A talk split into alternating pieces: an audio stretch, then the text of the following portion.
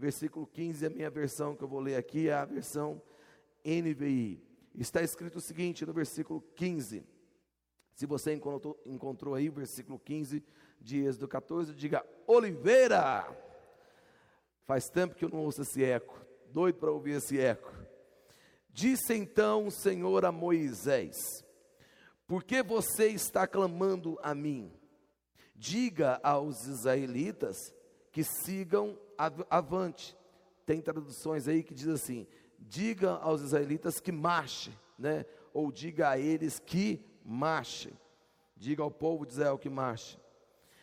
Versículo 16: Erga a sua vara e estenda a mão sobre o mar, e as águas se dividirão, para que os israelitas atravessem o mar em terra seca. Eu, porém, endurecerei o coração dos egípcios, e eles os perseguirão, e serei glorificado com a derrota do Faraó e de todo o seu exército, com seus carros de guerra e seus cavaleiros. Eu acho tremendo esse texto. Queria convidar o nosso tecladista, gente boa, né, vai estar aqui agora teclando para nós o teclado. É, eu acho tremendo esse texto, porque em três versículos Deus revela um plano grandioso. Em três versículos ele, de, ele dá três sugestões e revela um plano grandioso para o seu povo. Sabe, é, Deus, ele é muito objetivo. Deus ele fala de uma maneira muito prática, muito objetiva. Quando Moisés aqui chegou diante de Deus para poder clamar, para poder pedir aqui é, um, um, pedir um socorro, porque o povo estava ali é, muito nervoso com ele, muito grilado com ele, porque ele queria que Moisés desse, eles queriam que Moisés desse uma solução. Olha, Faraó vem com seus carros e cavalos contra nós. E você, Moisés, nos colocou aqui na frente desse mar vermelho para morrer. E aí Moisés fica ali e ele vai, resolve orar. Obviamente, graças a Deus, que você possa orar quando você estiver encurralado, que você possa tirar assim um período para assim, eu vou orar agora, eu vou buscar a Deus. E Moisés naquela hora ele estava ali meio que grilado, sem saber o que fazer. Ele vai orar e fala assim: Deus, o povo está lá aí clamando. O que, que eu faço? Faz alguma coisa. O exército faraó está chegando, o mar vermelho está na minha frente. E Deus, com poucas palavras, resolve todos os problemas de Moisés.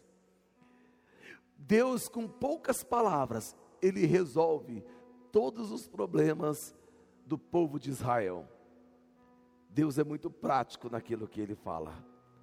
Primeiro, porque ele sabe, ele conhece, o poder dele é sobrenatural. Segundo, porque Deus não tem que ficar dando muitas explicações. Deus, Ele é Deus sobre todas as coisas. E ele disse: Moisés, você não deveria estar aqui agora me, me eh, eh, murmurando ou me pedindo uma, uma solução. Moisés, sabe o que você deveria estar fazendo neste momento? Gritando para aquele povo: Ei, para de murmurar e vamos agir. Sabe, eu já preguei esse texto em outros momentos. Deus já falou comigo de maneiras diferentes nesse texto. E uma das coisas que eu vejo aqui, quando Deus fala para, orienta Moisés, para poder orientar o povo a caminhar, a andar, a tomar uma atitude, assumir uma posição, ir avante numa situação. Algo me faz entender que Deus ele não tem alegria em momentos que nós só ficamos parados reclamando e não tomamos uma atitude, não agimos, nós ficamos inertes. Aqui, Deus trabalhou em três áreas na vida do povo, Deus trabalhou em três áreas na vida de Moisés. A primeira área foi na inércia. Sabe aquele pessoal que fica parado, Aquela pessoa que só sabe buscar ajuda e querer os 600 reais do governo, que a única coisa que não deixa ela parada é o teclado lá digitando, buscando saber se saiu da análise, se foi aprovado, se entrou na conta. Ei, meu querido, você não vai viver de 600 reais, 600 reais não vai resolver a tua vida. Busque algo muito maior, porque Deus, Ele é Deus de coisas grandes. Esse é o tema da minha mensagem de hoje. Deus é Deus de coisas coisas grandes. O povo ficava ali parado, um mar na frente e um exército inteiro atrás. Ninguém pegou uma espada, até mesmo porque não tinham. Ninguém resolveu ir para o mar, gente, vamos nadar. Se Deus nos trouxe aqui, então nós vamos nadar. Ninguém fez isso, ficaram parados, reclamando, murmurando desejando a morte. Muitos disseram: Moisés, você nos trouxe aqui para morrer? Antes tivéssemos ficado lá no Egito e morrido lá, já que era para morrer, morríamos no Egito. Nós temos o, o, o mau hábito de, nos momentos em que nós estamos encurralados, por alguma situação ou por algumas situações, ficar trazendo à memória coisas que não nos traz esperança nenhuma, que pelo contrário, nos traz inércia, nos traz tristeza, e Deus trabalhou isso com esse povo. A primeira coisa que Deus trabalhou com eles ali na frente do mar, não fique parado na frente do mar. Fale isso para a pessoa que está próxima de você aí, ou se você estiver sozinho, fale para você mesmo. Não fique parado na frente do mar. Não fique parado com um exército atrás de você. Não fique parado. Nós não podemos ficar inertes numa situação complicada, numa situação difícil. Nós temos que, primeira coisa, temos que crer que se estamos ali naquele lugar, com o mar na frente, um exército atrás, é porque vamos ver um milagre acontecer, porque Deus nunca abandona o seu povo em nenhum cenário, em nenhuma situação, e não seria naquela que Deus iria abandonar. Deus esteve com o povo hebreu durante as dez pragas, meu querido. Deus estava ali livrando o povo hebreu no meio do Egito durante as dez pragas. Será que agora seria aquele momento que Deus iria abandoná-lo? Não. Deus não abandona o seu povo. Fale isso para a pessoa que está próxima de você. Deus não te abandona. Deus nunca vai te abandonar. Então por que, que eu tenho esse sentimento que Deus me abandonou? Porque você está inerte você está só observando o mar, você só está observando atrás o que está vindo, você está inerte, você não tomou uma atitude, você não tomou uma atitude de oração, você não tomou uma atitude de consagração, você não tomou uma atitude de começar a levantar as suas mãos, abençoar a sua casa, repreender o demônio que entrou dentro da tua casa, repreender o demônio que tomou conta do teu filho, do teu marido. Ei, você tem que tomar uma atitude, saia dessa inércia. Nós não podemos ficar inertes. Você está vendo que o teu casamento está de mal a pior? Tome uma atitude. A sua luta não é contra carne, a sua luta não é contra sangue, a sua luta é contra principados, potestades, dominadores do mal e forças espirituais da maldade. Tudo isso cabe embaixo do teu pé se você orar. Se você sair da sua inércia, Deus trabalhou isso no coração daquele povo povo inerte, difícil. Sabe por que, que as pessoas prefiram ficar inertes? Porque é mais cômodo. É mais cômodo reclamar. Dá inclusive mais ibope. Dá ibope na televisão, sabe o que é? Falar de coronavírus hoje. Sabe o que, que dá ibope? É se morrer um punhado de gente ao mesmo tempo. É isso que dá ibope. Por que, que as grandes mídias divulgam quantidade de pessoas que morreram em, uma, em um único dia e não, não divulgam a quantidade de pessoas que receberam a cura em um único dia? Porque o que dá ibope é a desgraça. As pessoas gostam de ver a desgraça. Por isso que é tão divulgado esse tipo de atitude. Ei, meu irmão, minha irmã, saia dessa inércia. As coisas não estão indo muito bem. Coloque tudo debaixo dos teus pés e fala: aqui não, Satanás. Se eu tivesse lembrado, eu ia pegar um trecho de um filme que eu falo dele demais aqui. Como eu falo desse filme? Eu acredito que alguns aqui já até pegaram. Quarto de guerra. O quarto de guerra se eu ganhasse pela propaganda que eu faço desse filme, toda vez que eu fizesse propaganda dele, eu estaria rico, de tanto que eu falo. Mas o Quarto de Guerra, ele é um filme que fala justamente da inércia de uma mulher mediante a um mar vermelho na frente dela, a um exército do inimigo atrás.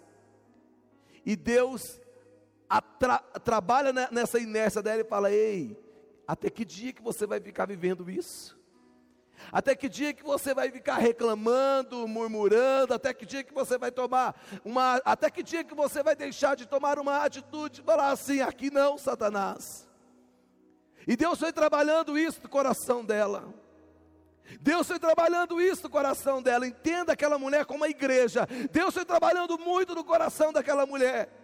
Até que um dia ela resolve tomar uma atitude dentro da tua casa e falar assim: Satanás, aqui na minha casa não, no meu casamento não. Até hoje você teve voz aqui dentro, mas chegou agora a, aquele que reina de verdade, que é Jesus. Jesus é quem governa. Vai embora da minha casa.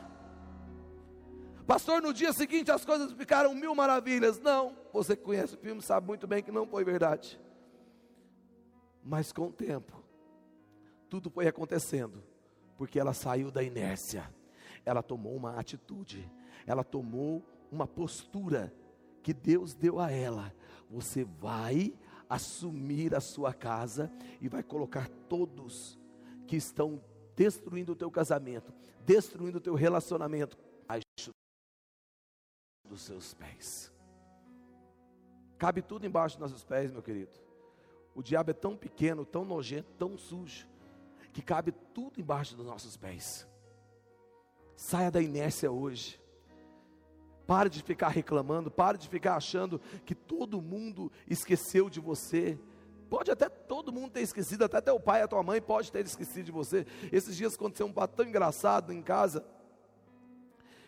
Eu, eu e minha esposa, às vezes minha esposa arruma o lixo de casa para poder deixar na lixeira. Na hora que a gente vai sair, ela já deixa tudo na porta, tudo arrumado. Aí ela falou assim: meu bem, eu vou jogar o lixo fora e você tira o carro. Aí eu falo: tudo bem. Aí eu vou tirar o carro para poder adiantar, vou e tiro o carro e espero ela lá na calçada. Só que nesse dia, eu estava com tanta coisa na cabeça. Eu estava com tanta coisa na cabeça que tinha que fazer aqui na igreja. E eu fui, fui sair do meu apartamento, descendo as escadas e imaginando: tem que fazer isso, tem que fazer aquilo, tem que falar com fulano, tem que falar com ciclano, tem que ligar para Beltrano. E isso, fui pensando, fui pensando tanta coisa. Entrei no carro e sabe quando você se coloca no automático? Entrei no carro, saí do carro, é, abri o portão da garagem, saí e comecei a vir para a igreja. Esqueci minha esposa. Passou duas quadras, eu, meu Deus, a Patrícia. Aí eu dei a volta no carro, voltei para poder pegar. Meu querido, qualquer pessoa pode esquecer da outra, mas deixa eu te falar: se tem uma pessoa que nunca vai esquecer de você, é Deus. Então saia da inércia, busca Ele. Ele está com o ouvido atento a você e com a mão estendida para você. Você não é um esquecido. Todos podem te esquecer, todos podem é, não, não dar o crédito para, para você, talvez que você gostaria, mas Deus dá, Deus não esquece, Deus te ama. Tem uma, um refrão de uma canção que eu gosto muito, que às vezes a gente canta aqui. É, vamos lá, Guto. É, o Pai te ama, você é dele para sempre. Pai te ama. É para você cantar, meu querido. Para sempre. Recebe isso daí, recebe, recebe. O Pai te ama para sempre. O Pai te ama. Só vez, meu querido, cinco minutos de fama. O Pai te ama. Recebe isso, recebe isso. O Pai te ama. Você é dele. Aleluia. Entendeu isso? O Pai te ama, você é dele, para sempre, para sempre. Nada vai mudar isso, nem o nojento do teu pecado vai mudar isso nem a nojeira e a sujeira do teu pecado vai mudar o amor de Deus por você. Então saia dessa inércia, pare de ficar aí somente reclamando. Ei, chegou a hora de marchar, meu querido, chegou a hora de caminhar, chegou a hora de sair dessa mesmice e falar assim: Deus, eu vou à frente, porque o Senhor está comigo. Deus deu um puxão de orelha em Moisés tão grande. Deus deu um puxão de orelha e falou assim: Moisés, o que, que você está fazendo aqui? Fale para o povo sair da inércia e marchar. Mas não foi só isso. Teve outra coisa que Deus ensinou para aquele povo, que às vezes nós deixamos isso passar despercebido, porque nós não gostamos de ser corrigidos. A verdade é essa: o povo de Deus, a maioria, não entende que deve, que deve obediência e submissão à tua liderança, meu querido. A tua liderança foi instituída por Deus para que você fosse abençoado e instruído e acima de tudo orientado a fazer a coisa certa. Mas tem pessoas que insistem. Moisés estava lá como um líder, aquele que trouxe a direção, que estava para trazer a direção. Mas houve tanta rebeldia, tanta desobediência, tantos gritos. Você nos trouxe para morrer, você fez isso, você é aquilo, é cadê Moisés? Ei, deixa eu te falar uma coisa: você que tem facilidade de se rebelar contra a tua liderança, contra o teu líder de célula, contra o teu pastor, contra a tua pastora, você é pobre, miserável, cego e nu. Você precisa entender que aquele que Deus colocou sobre você como uma liderança espiritual são pessoas que Deus separou. E se, e se, falharem, com você, se falharem com você, Deus remove. Olha só o que está escrito em Hebreus, capítulo 13. Hebreus, capítulo 13, versículo 17. Hebreus, capítulo 13, eu quero ler para você, para você entender como é forte, como que Deus leva a sério essa questão da liderança. Hebreus 13, versículo 17, diz o seguinte: obedeçam aos seus líderes e submetam-se às autoridades deles. Eles cuidam de vocês como quem deve prestar contas. Obedeçam-lhes para que o trabalho deles seja uma alegria, não um peso. Porque tem gente que é um peso, né? Convenhamos, a falta da obediência gera um peso terrível. Gera um peso terrível. Sabe, tem líder de célula quando vê aquele pesado, fala: Meu Deus, lá vem fulano, lá vem ciclano, acabou meu dia, acabou minha alegria. Oh, eu, não, eu não tenho toalhinha, não, mas vocês podiam arrumar uma toalhinha para mim, porque o negócio aqui vai. O negócio está pegando fogo, está pegando fogo aqui, está derretendo. Glória a Deus. Pode ser a de papel mesmo, que eu não preciso rodar ela aqui não. Mas vou te ler de novo o versículo 17. Obedeçam os seus líderes e submetam às autoridades deles. Eles cuidam de vocês como quem deve prestar contas. Obedeçam-lhes para que o trabalho deles seja uma alegria, não um peso, pois isso não seria proveitoso para vocês. Pois isso não seria proveitoso para vocês. Aquele povo estava sendo um peso na vida de Moisés. Foi um peso na vida de Moisés que Moisés nem pôde entrar na terra prometida por causa do peso da desobediência. Pelo amor de Deus, é muito difícil você lidar com rebeldia, é muito difícil você lidar com, com, com a desobediência. Agora que nós estamos é, é, geograficamente separados, meu querido, em nome de Jesus, acorda e fica atento a todas as orientações para que, independente de nós estarmos separados, geograficamente, mas nós estamos muito próximos, através de um pequeno aparelho de celular, nós nos aproximamos. Então, tudo que for falado, obedeça, obedeça. Obrigado, Michele. Obedeça, obedeça a Ele, a sua liderança, obedeça os seus pastores. A dificuldade de Moisés aqui foi a obediência do povo, a rebeldia daquele povo. Ao invés de se juntarem, Moisés, nós temos um mar, nós temos um exército, vamos dar as mãos aqui, o que, que nós vamos fazer? Você quer que a gente corre para lá? Quer que a gente corre para cá? Você quer que a gente volta correndo e mata todo mundo na porrada, sem arma nenhuma? Porque se Deus nos tirou de lá, Deus também vai nos dar força suficiente. Fala, Moisés, o que, que você quer que nós façamos?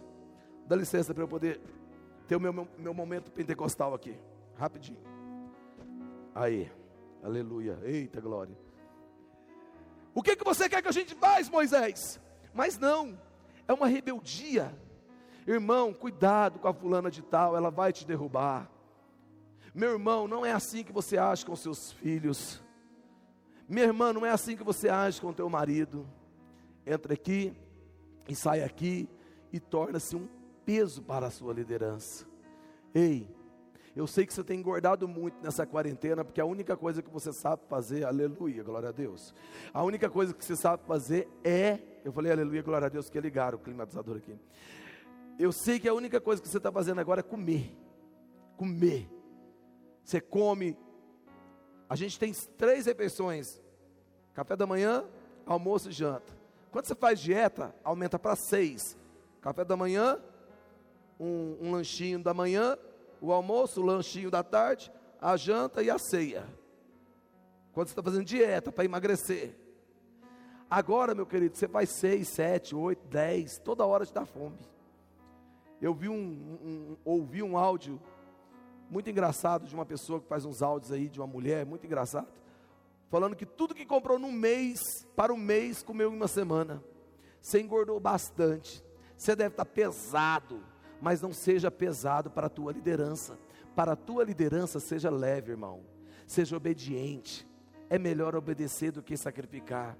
Moisés estava, deixou de entrar na terra prometida por, por desobediência. Ixi, glória a Deus. Por tanta desobediência que aquele povo tinha. Que dificuldade você tem de se submeter a uma liderança? uma liderança que não quer o teu mal, uma liderança que quer que você case bem, que você é, é, more bem, que você viva bem, que você, acima de tudo, vá para o céu. É isso que a tua liderança quer.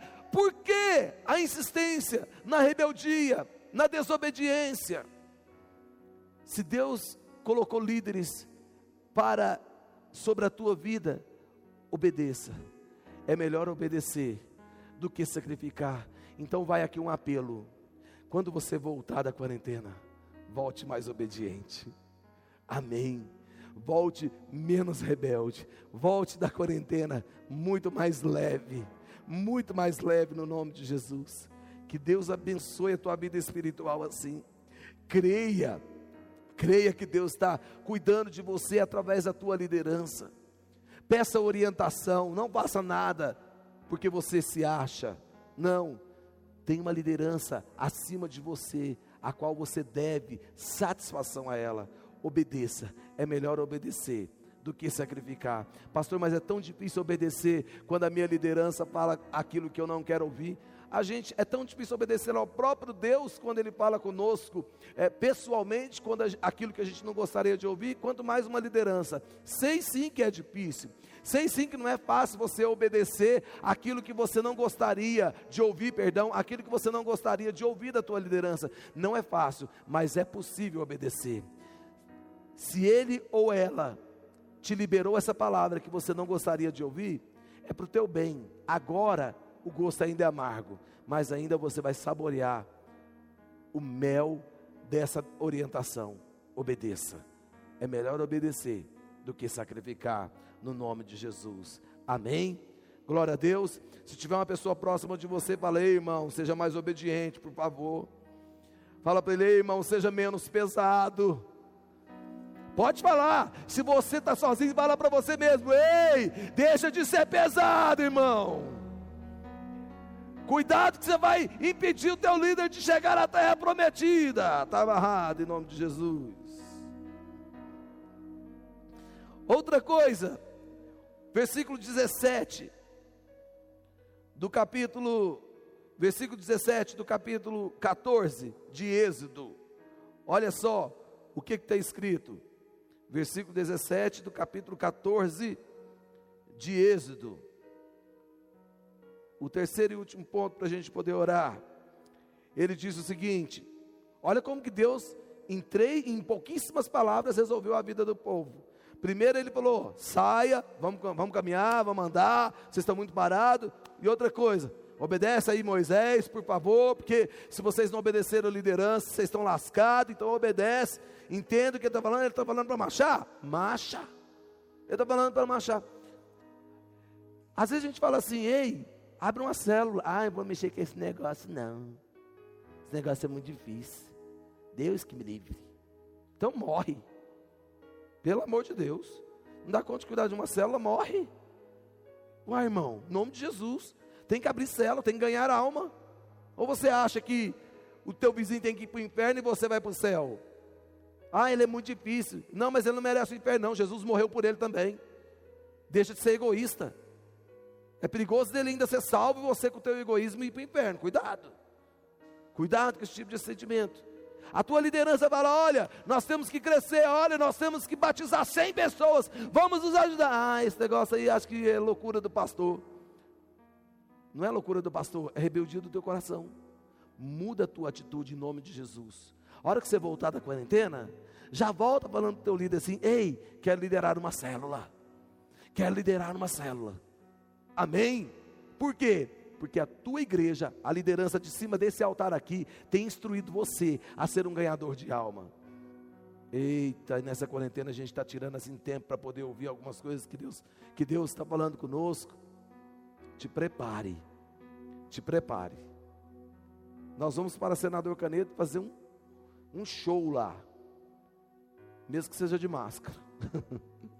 Nós vamos fazer um evento lá para poder ganhar aquele pessoal de lá e abrir uma igreja naquele lugar lá no centro de Senador Canedo. Deixa eu me. que eu estou em Senador Canedo. Lá no centro de Senador Canedo, nós vamos fazer um, um evento lá, para ganhar muitas almas e abrir uma igreja lá. Ah, ah, que há o que, irmão? Sabe o que, que eu vou orar a Deus? Deus, esses ah, ah, leva para o céu. Nossa, dá trabalho demais aqui na terra. Não leva para o céu. Sabe que chega de ah, ah, que há o que, irmão? E o dinheiro? Sei lá. O dinheiro não é meu, é de Deus. A obra não é minha, é dele. Só obedece. Obedece. Em nome de Jesus. Agora nós vamos ver o 17. É porque eu gostei tanto desse 16. 17 diz assim: Eu, porém, endurecerei o coração dos egípcios. Olha o plano do teu Deus. E eles os perseguirão e serei glorificado com a derrota do Faraó e de todo o seu exército, com seus carros de guerra e os seus cavaleiros. Olha aí, deixa eu te falar uma coisa, meu querido. Aquilo que te preocupa, Deus já tem solução.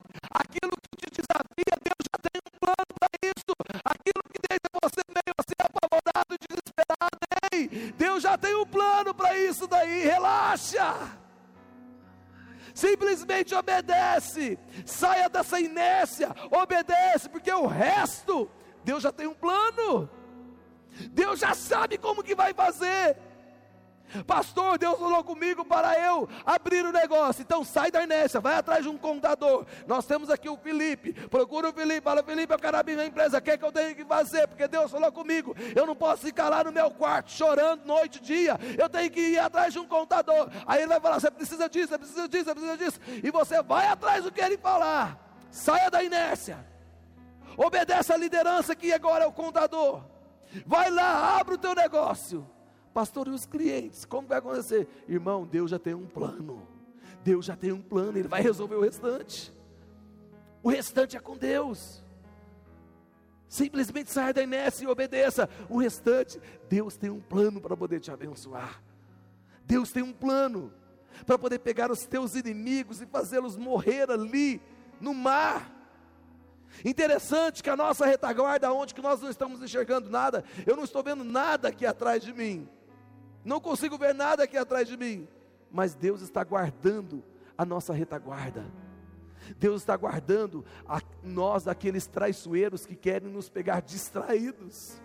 Não tem jeito de te pegar distraído se você saiu da inércia, e se você é obediente, não tem como te pegar distraído, meu querido, porque Deus que está guardando você, é Deus que tem um plano para destruir os teus inimigos. Você não sabe o que fazer com os teus inimigos, você não sabe o que fazer com eles. Ei, Deus sabe. Deus sabe o que tem que fazer com eles.